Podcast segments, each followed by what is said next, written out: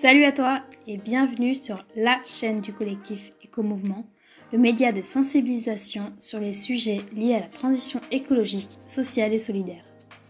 Toutes les semaines, nous te proposons d'aborder une thématique liée à l'environnement et de découvrir des invités inspirants qui nous guident vers un monde meilleur. C'est parti, bonne écoute Bonjour à tous et bienvenue sur le podcast du collectif Éco-Mouvement. Moi c'est Joseph et je reçois aujourd'hui Diane qui est chargée de plaidoyer et responsable de campagne chez euh, Surfrider Fondation Europe. Et aujourd'hui on va parler de cette association euh, d'envergure européenne qui fait tout pour protéger et sensibiliser sur la question euh, des océans. On perd pas de temps, je vous laisse avec l'épisode, bonne écoute. Bonjour Diane, merci d'avoir accepté notre invitation pour faire cette interview ensemble. Bonjour. Euh, j'ai une première question pour toi. Est-ce que tu pourrais te présenter et nous parler de Surfrider? Alors, euh, moi, je suis en charge de tout ce qui est euh, plaidoyer et campagne sur les déchets aquatiques pour l'association Surfrider. c'est une association d'envergure européenne qui a été créée par des surfeurs en 1990 à Biarritz dans le but de protéger leur spot de surf contre les pollutions. Et aujourd'hui, c'est vraiment une association qui réunit l'ensemble des, amoureux du milieu marin pratiquant d'activités nautiques et qui se bat à la fois pour une meilleure qualité des eaux de baignade, euh, lutter et réduire contre les déchets aquatiques et euh, également lutter contre les effets néfastes du dérèglement climatique.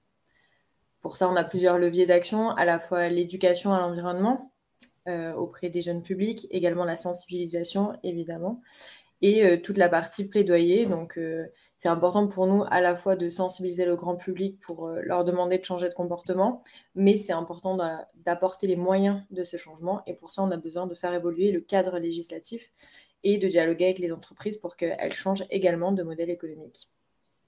Et euh, quels sont les principaux euh, défis auxquels vous êtes confrontés aujourd'hui? Et comment vous y faites face? Pardon, je ne m'attendais pas. Euh, vaste question. c'est une vaste question, oui. c'est une vaste question. Je dirais que le principal défi, c'est qu'aujourd'hui, la prise de conscience, elle est, elle est majoritairement acquise euh, sur, euh, sur l'ensemble des thématiques, notamment sur les déchets aquatiques et principalement la pollution plastique et sur le dérèglement climatique. Mais la difficulté, c'est vraiment de faire basculer vers un changement concret. On a plein de petits changements qui s'effectuent, plein de petits pas qui sont faits par les citoyens, qui sont faits par euh, les États, qui sont faits par certaines entreprises. Mais au vu de l'urgence de, l'urgence de la situation, aujourd'hui, on a, on a besoin d'un grand pas. On a besoin vraiment d'aller beaucoup plus vite, beaucoup plus loin. Euh, et ça oblige à des changements beaucoup plus importants. Et je dirais que le plus gros défi, c'est ça, c'est de réussir à, à faire des grands pas. Et justement, tu parles de l'urgence de la, de la situation. Est-ce que, tu est-ce que tu pourrais nous faire un état de la situation? Alors, sur la partie euh, climat ou euh, plastique? Ou euh, bah, plastique plutôt, je pense. C'est plus votre. Ouais, bah, en fait, L'urgence, c'est qu'aujourd'hui, l'océan, il est, menacé euh, par, euh, on le sait, les dérèglements climatiques, mais également par la pollution plastique. Donc, c'est deux facteurs qui vont, qui vont s'augmenter puisque le plastique est fait à partir de pétrole. On sait que 6% de la production mondiale de pétrole est dédiée à la production plastique et que dans un dernier rapport euh, qui est sorti l'année dernière, on sait que pour contribuer à l'effort, en tout cas pour contribuer à réduire les effets néfastes du dérèglement climatique, et respecter l'accord de Paris, il faudrait réduire euh, l'utilisation de plastique de 75%.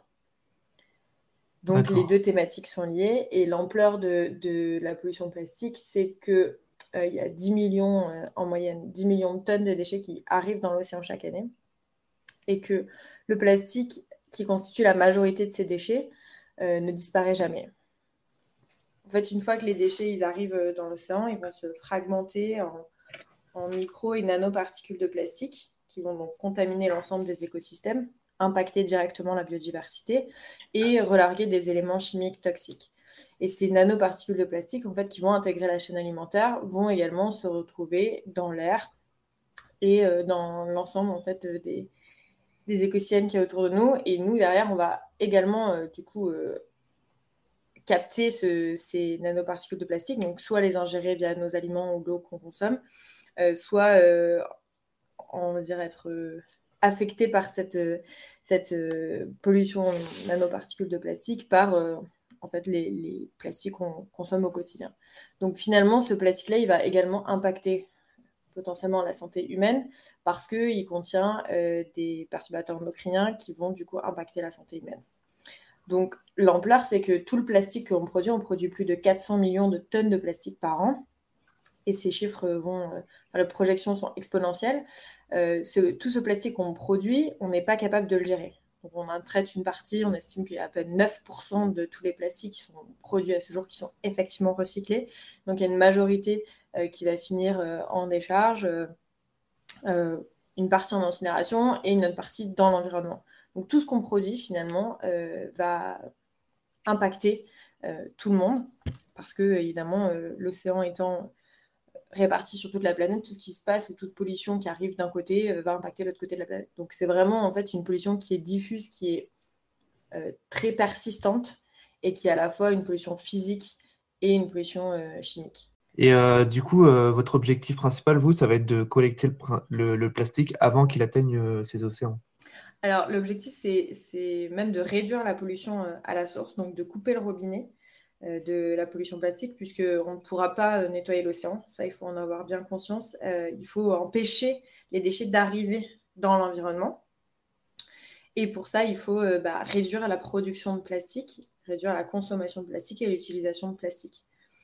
Donc pour ça que nous, on fait une partie qui va être des collectes de déchets sur les plages, qui ont un objectif de sensibilisation et de collecte de données, mieux connaître la problématique, quels sont euh, les déchets qu'on retrouve sur les plages, comment ils sont arrivés jusque-là, et remonter à la source du problème pour euh, faire interdire ces déchets, euh, et donc potentiellement faire interdire ces plastiques. Ça a été le cas sur la vaisselle jetable, sur les sacs plastiques, sur les cotons-tiges.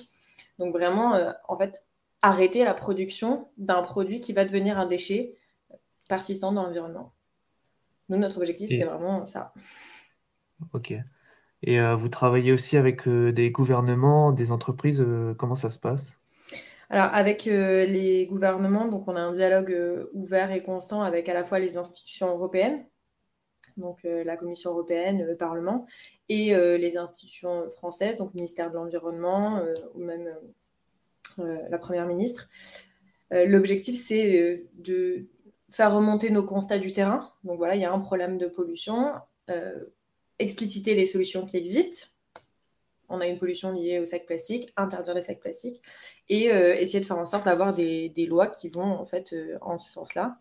Et ça a été le cas et on a eu déjà des victoires via la directive sur les plastiques à usage unique au niveau européen ou en France, leur anti-gaspillage économie circulaire. Donc on est vraiment dans un dialogue ouvert qui peut être à la fois formalisé, puisque les gouvernements, euh, que ce soit en France ou dans d'autres pays hein, européens, euh, ils font des cercles de consultation des parties prenantes, dont les ONG font partie, et donc ils nous demandent notre avis officiellement, et euh, on peut, d'une autre manière, en fait, aller directement les rencontrer par des rendez-vous voilà, ou des emails pour demander des échanges et faire remonter nos revendications.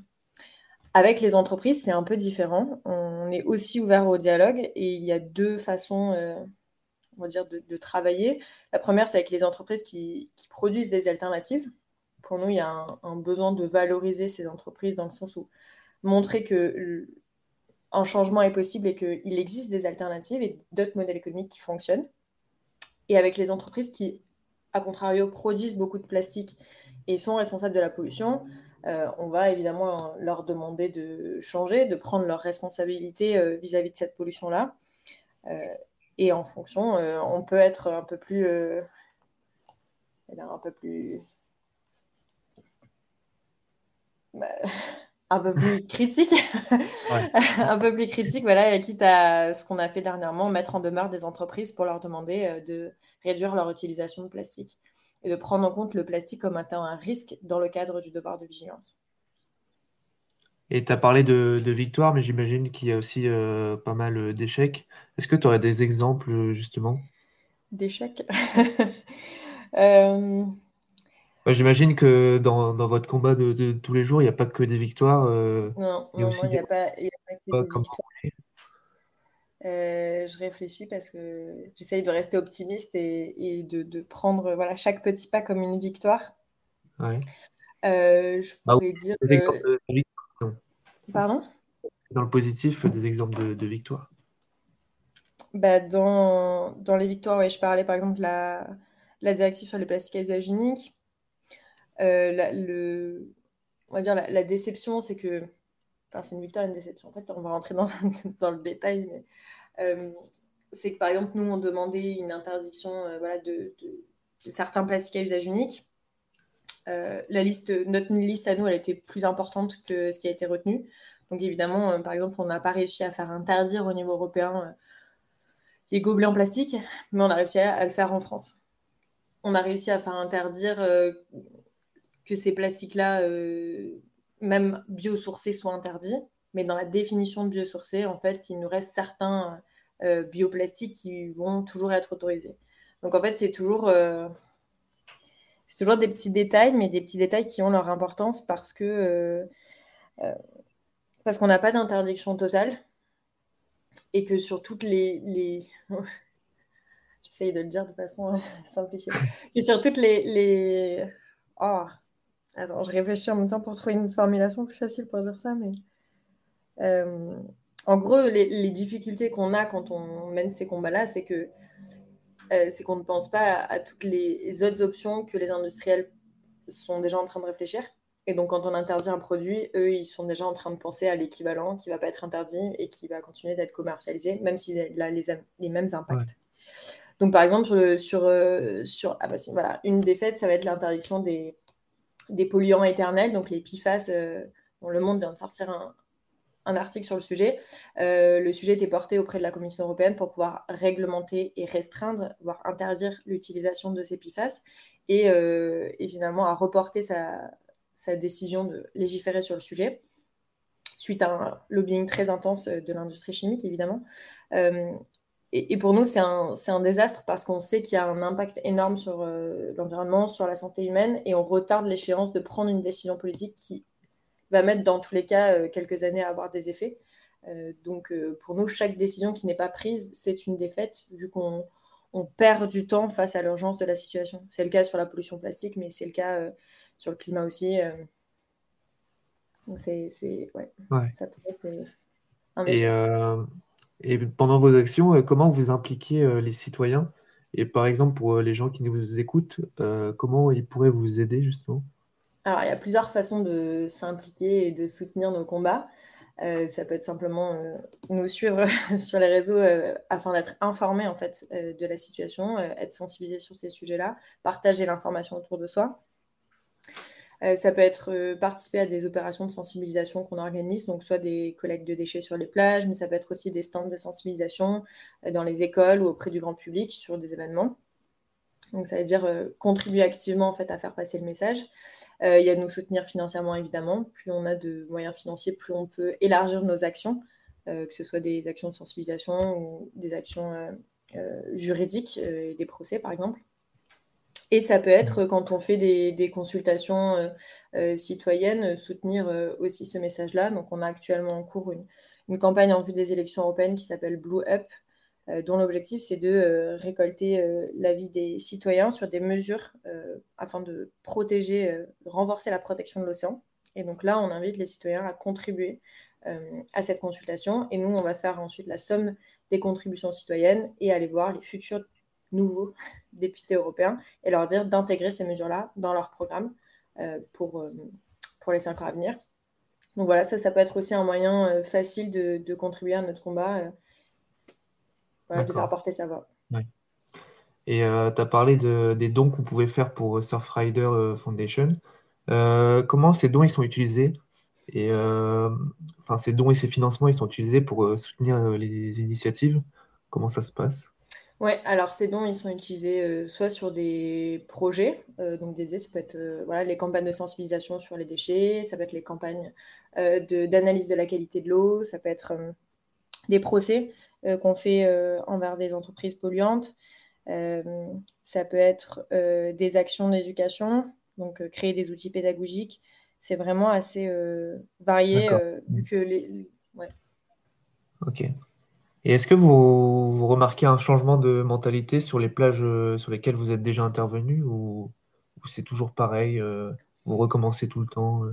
Alors, il y a un changement parce qu'il y a de plus en plus de gens qui se mobilisent sur le sujet, dans le sens où il y a plus en plus de gens qui font des collectes de déchets et Ouais, qui, ont envie de contribuer euh, au combat. Donc on voit qu'il y a un, un changement, on voit qu'il y a une, une appétence grandissante pour les sujets environnementaux. C'est plus simplement un sujet de niche, c'est vraiment un sujet de société dont tout le monde parle, à la fois euh, voilà, les citoyens, mais également les politiques. Euh, c'est plus l'affaire d'un parti politique, c'est l'affaire de la politique publique. On met de l'environnement partout, donc ça, euh, pour moi, c'est déjà une avancée, parce que l'environnement doit vraiment être intégré dans l'ensemble des politiques publiques. Donc il y a, euh, un changement, il y a un changement aussi dans les pratiques, euh, on va dire, quotidiennes, puisqu'on voit une, évolution vers tout ce qui va être zéro déchet, vers le bio. Donc il y a une évolution, il y a un changement de comportement dans la consommation. On sait que l'environnement, c'est un critère de consommation aussi, qui est également identifié par, par les entreprises, donc ce qui développe parallèlement beaucoup de greenwashing. Euh, mais on, on voit que c'est en train de changer. Euh, surtout sur ces dix dernières années, ça, ça, il y a vraiment des évolutions euh, notables. Mais comme je disais tout à l'heure, donc le changement est en cours, mais, mais il est ouais, il est, il est pas toujours pas assez rapide Ouais, et important. Parce que, parce que le changement qu'on demande, que ce soit vis-à-vis de la réduction de, de la pollution plastique euh, et surtout de la dépendance aux énergies fossiles, ça implique un changement de modèle économique. Et donc, euh, c'est compliqué de changer tout un système euh, qui est aujourd'hui internationalement utilisé. ouais. J'ai une question un peu atypique. Est-ce que- si cet épisode devait être écouté par un grand décisionnaire politique, par exemple Monsieur le Président, euh, quelles seraient vos recommandations pour, pour lui? Quelles seraient vos co- recommandations à lui donner? J'ai une très longue liste. J'ai une liste très longue. Euh, je vais, je vais essayer d'en, ouais, voilà, je vais essayer d'en sélectionner quelques-unes. La première, euh, si, si on parle de, de la France, euh, ce serait de renforcer la politique vis-à-vis de l'océan. Donc d'infuser en fait la vision de l'océan à la fois dans les politiques éducatives, mais dans l'ensemble des, des politiques publiques, qu'on ait bien plus conscience que la France euh, euh, a le deuxième espace euh, maritime au monde grâce à ses outre-mer. Et on ne parle pas assez des outre-mer, on ne parle pas assez de notre présence dans tous les océans du monde. Donc renforcer cette connaissance sur, sur les océans. Ça veut dire aussi renforcer la recherche qui- qu'il y a sur les océans. On protège mieux ce que l'on connaît. Donc il faut absolument renforcer les efforts qu'on met sur l'océan et sur la gouvernance euh, qu'on peut avoir euh, dessus et faire beaucoup plus de liens entre les différentes euh, politiques publiques. Un ministère de l'Environnement, un ministère des Outre-mer, il faut, un ministère de l'Agriculture, il faut qu'il y ait beaucoup plus d'actions interministérielles sur ces Ouais. sujets-là. Ensuite, sur la pollution plastique, eh ben, moi, ma demande vis-à-vis de l'actualité, c'est d'avoir en tout cas des mesures beaucoup plus fortes vis-à-vis du traité international qui est en cours de discussion, donc avoir un objectif international de réduction de la production plastique et des mesures euh, concrètes de prévention euh, de cette pollution. Vis-à-vis euh, du climat, c'est de renforcer également les, engagements euh, euh, du climat et la politique nationale, puisqu'on n'est pas du tout dans les clous de l'accord de Paris. Donc il faut faire beaucoup plus d'efforts pour euh, euh, stopper et réduire notre dépendance aux énergies fossiles. Et ça passe par l'arrêt des financements, euh, des subventions publiques notamment aux énergies fossiles, et euh, mettre plutôt ces financements sur les énergies renouvelables. Ouais. Voilà, et mettre aussi plus d'argent dans la restauration des puits de carbone. Donc, ça va être la protection des coraux, des mangroves, euh, des marais, euh, des solutions d'adaptation au dérèglement climatique sur le littoral. Donc, euh, voilà. On va ben, dire ça, j'espère c'est le principal. j'espère qu'il écoutera ce podcast et Oui, sinon, je ne manquerai pas de faire, faire euh, d'autres courriers. Et euh, il me reste deux questions. Euh, avant-dernière question, quels sont les objectifs euh, futurs de Surfrider euh, Foundation? Les objectifs. Est-ce que vous avez des objectifs euh, dans les prochaines années, euh, des, des combats en particulier à mener? On est toujours dans. c'est une, ouais, c'est une quête perpétuelle. C'est-à-dire qu'on a, oui, oui, bah, c'est réduire la, la, la pollution, ah, pardon, réduire la pollution plastique à la source. Euh, et donc, on aimerait aussi voir, euh, voir cet effet-là sur une réduction des déchets plastiques euh, qui arrivent sur les plages. Ça, c'est un objectif vraiment à, à long terme. Et par exemple, cette année, est-ce que vous avez des, combats que vous allez mener Vous avez prévu de faire des, actions euh, particulières ou... Bah, cette année, ce serait euh, réussir à avoir euh, un, un, un draft. Réussir à avoir un... Pardon. Avancer concrètement dans la négociation sur le traité international sur le plastique. Avoir des mesures concrètes qui soient donc décidé à l'échelon international. Donc ça, c'est pour euh, mai.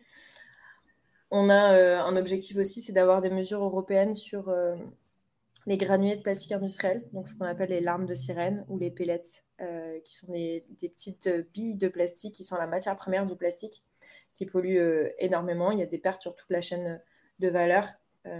et on a eu des accidents récemment en Bretagne en France. Donc c'est vraiment euh, une pollution qui impacte euh, tous les pays. Et là, on attend d'avoir une décision concrète au niveau européen pour laquelle on demande des, mesures depuis des années. Donc ça, c'est vraiment un autre combat qui nous préoccupe. On a, comme je disais, cette, ces élections européennes où on espère avoir justement un renforcement de la politique européenne envers l'océan. Ouais. Et dernière question. Est-ce que tu aurais un mot pour euh, notre communauté éco-mouvement qui, qui va écouter ce, ce podcast? Un mot. Un petit mot. Euh, je vais te dire, même si, même si ça paraît euh, impossible, on, peut, on peut faire changer les choses. On peut faire changer les choses chacun à son échelle. On ne se rend pas compte à quel point on, fait, changer son propre comportement peut influencer euh, celui de, son cercle d'amis et de famille et comment en fait euh, il y a cet effet colibri sur euh, le changement et que ce changement sociétal il va forcément impacter les politiques et les entreprises. Donc moi je crois profondément et je reste optimiste même face à la montagne qu'on a en face de nous et les, et les enjeux parce que parce qu'on a toujours la capacité de faire changer les choses et de s'adapter et c'est bien ça l'enjeu aujourd'hui. En fait, il faut s'adapter euh, à ces nouvelles problématiques. C'est comment on, a envie de vivre euh, demain et quelle planète on a envie de laisser à nos enfants. Et eh ben, on finit sur un, sur un message d'espoir. Euh, eh bien, merci beaucoup d'avoir euh, répondu à nos questions, Diane. C'était super intéressant. Et vous faites vraiment un, un, énorme travail, donc bravo à vous. Merci. Et pour ceux qui nous écoutent, j'imagine qu'on peut vous retrouver sur tous les réseaux sociaux. Oui, tout à fait. Vous pouvez nous retrouver à la fois la version euh, européenne, donc Surfrider euh, Fondation Europe et Surfrider euh, France, en fonction de la langue que vous préférez. mais on est présent sur tous les réseaux sociaux et le site c'est surfrider.eu. Eh bien, ça marche. Merci beaucoup, Diane. Merci.